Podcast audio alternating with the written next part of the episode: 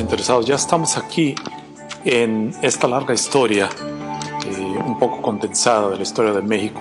Una de mis intenciones de, de dar este tipo de detalles es para no solamente conocer nuestro pasado como nación, pero llegar a una instancia en que como comunidad, ya sea de nuestra pequeña población eh, de San Gonzalo Reynoso o como comunidad estatal o como, como nación completa, especialmente para la gente que está establecida acá en los Estados Unidos, que nos ayude un poco a entender, a comprender y aceptar nuestros orígenes y de una manera poder usarlo como una herramienta para aceptarnos tal y como somos, conocernos un poco más y así enfrentar nuestras vidas cotidianas, eh, ya sea profesionales, trabajos, educación, amas de casa.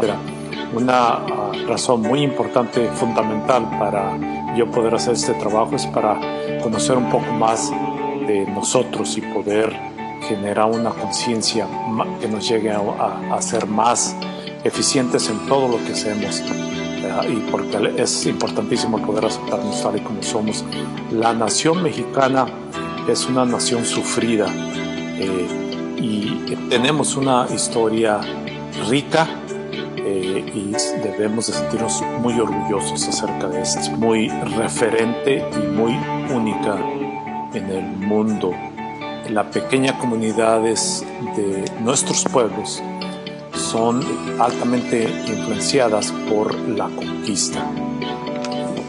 Y algo muy importante es saber, una vez más, afrontar nuestra personalidad y darnos cuenta que esta identidad ha sido influenciada, como lo hemos relatado, por muchas influencias. Y la dolorosa conquista, no solamente de los aztecas, sino los chichimecas, la región central de México, ha afectado e influenciado a nuestra personalidad. El ciudadano azteca y los pueblos indígenas de nuestra región fueron arrebatados de sus culturas. Eh, la serie de acciones efectuadas por los conquistadores que arrebataron violentamente la manera de ser de estos pueblos indígenas. Y esto nos ha afectado en nuestras personalidades. Si uno se pone a analizar detalladamente meticulosamente, muchos de nuestros comportamientos han sido gobernados por estas influencias. El indio azteca, el indio chichimeca, eh, la nación chichimeca y muchos otros pueblos indígenas ah, estuvieron ah, agonizando por siglos del dolor recibido de haber sido arrebatado de sus culturas, de sus dioses, religiones. La religión católica vino a suplantar sus creencias religiosas y pudieron recibir un consuelo eh, espiritual. Eh, actualmente el indio, el indígena, es probablemente el más devoto. Prueba de eso es las, las múltiples visitas de los pontífices de Roma que han venido un sinnúmero de veces a nuestro país a visitarlo y donde los indígenas han ofrecido su lealtad al monarca católico en diferentes ocasiones. Pero esto no deja a un lado que este dolor y este sentimiento de no sentirse eh, pertenecer a una nación eh, sigue todavía causando un gran sufrimiento en la población indígena de nuestra nación y de nuestras regiones. La región de Jalisco no es una excepción, ya que la mayoría de los indígenas actualmente todavía no son incluidos en la sociedad abiertamente.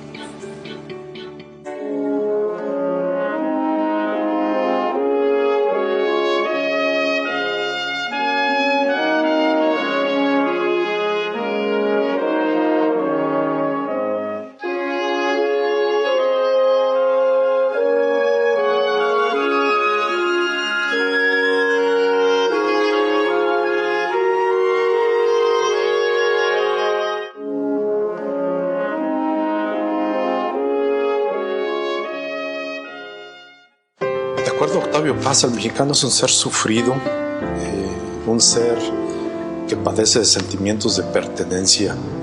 Eh, Imagínense ustedes cómo nos sentiríamos si algún imperio colonialista en nuestra época actual eh, intentara lograr arrebatarnos de nuestra forma de vida, cómo nos sentiríamos. Estos legados psicológicos ah, que experimentaron nuestros antepasados todavía permean en nuestra sociedad. El mexicano es un ser sumiso, eh, con cierta deficiencia en autogobernarse. Eh, quizás estas influencias se han manifestado en la constante ineficacia de nuestros gobernantes. Eh, estos lo han demostrado sexenio tras sexenio. La migración hacia el país del norte ha sido comparada con la familia, en la cual los padres abandonan a los hijos, rechazando así las obligaciones pertenientes.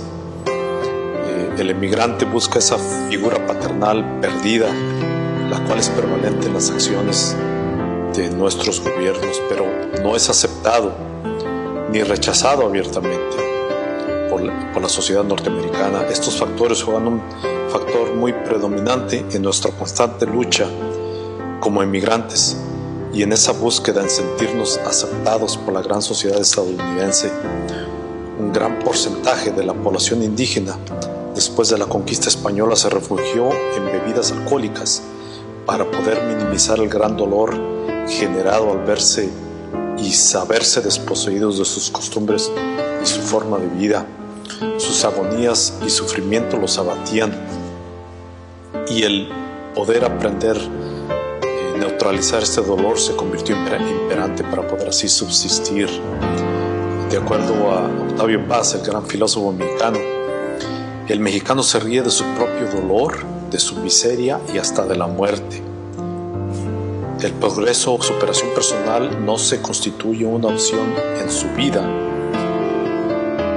y de algunos de los que emigran hacia otras actitudes. Es sumiso, noble, sencillo aunque ciertas de sus prioridades no son el de autosuficiencia o de superación personal, el dolor creado y heredado se convierte en un gran impedimento. Debemos de superar estos complejos. Las generaciones eh, actuales no deberían de ser gobernados por estas influencias, eh, las cuales no definen lo que somos y las cuales nos impiden desarrollar nuestro enorme potencial como individuos.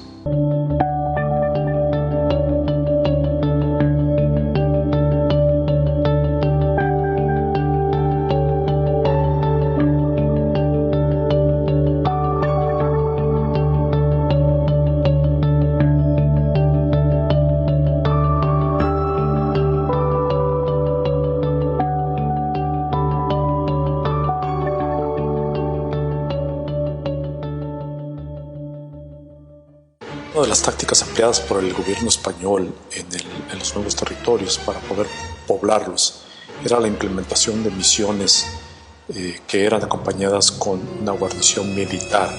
Estas misiones estaban localizadas a lo largo del, eh, del mar Pacífico hasta llegar hasta la Alta California eh, y una de sus principales funciones era no solamente poblar, sino de convertir a los, a los locales, a los naturales, al catolicismo la, paridad que tenían con, las autoridades militares, eh, dieron ciertas acciones que eh, usadas en contra de los indígenas eh, eran radicales y era el intento de convertirlos al catolicismo por la fuerza y, empleando la fuerza militar cuando era necesario. Esto no dio los efectos ah, que se requerían y en la región central de México, principalmente en, la Nueva Galicia, se emplearon unas tácticas que fueron como resultado de eh, fin de la guerra del Mistón, pero las frecuentes eh, guerras de guerrillas que se eh,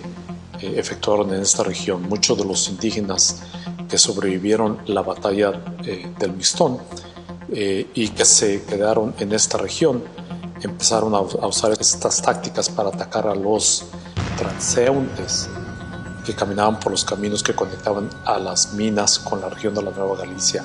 Esta uh, región se convirtió en operante para muchos de estos eh, nuevos españoles que se intentaban a localizar en esta región eh, con un sinnúmero de atracos y de delitos cometidos en contra de estos mercenarios. Para poder combatir esta inseguridad que, eh, generada por la delincuencia eh, en esta región, el gobierno español decidió emplear una táctica diferente a la de las misiones y de la guarnición militar que eh, sobrellevaba a lo largo de la costa del Pacífico hasta llegar a lo que es hoy el estado de California en los Estados Unidos. Y esto fue el otorgar mercedes encomiendas a los habitantes de la nueva región, especialmente ya hablando exclusivamente de la, región de los Altos de Jalisco, para que se acentuaran en esta región. Eh, el otorgarle estas concesiones le dio a los nuevos españoles muchas hectáreas de tierras eh, en donde empezaron a cultivar ciertos cultivos, eh, pero primordialmente la cría del ganado, que es lo que hasta hoy lo vemos muy ampliamente en nuestra región. esta táctica fue generada y eh, empleada para poder así no solamente habitar esta región, pero para poder otorgar seguridad a sus habitantes. Es así la población de esta región con la fundación de pequeñas villas. La fundación de la villa de Santa María de los Lagos en 1563 cerca de dos ríos y una pequeña laguna, uno de los mejores puntos de la geografía alteña, con tierras de buena calidad y agua suficiente para las huertas y los ganados de los primeros vecinos, se efectuó para proteger a los viajeros que transitaban de la Ciudad de México hacia la ciudad minera y hacia el norte. Las autoridades novogalaicas pusieron en práctica el mencionado sistema colonizador pionero que años atrás había practicado el virrey Antonio de Mendoza al recorrer las fronteras más allá de El Bajío.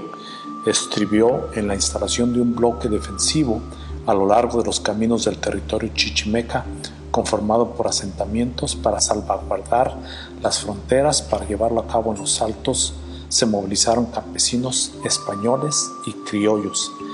Se ha considerado que la pacificación de los altos y el corrimiento de la frontera en la zona norte se debió en gran medida a las acciones de estos rancheros, que fueron retenidos con la entrega de mercedes de tierra para el cultivo y cría de ganado.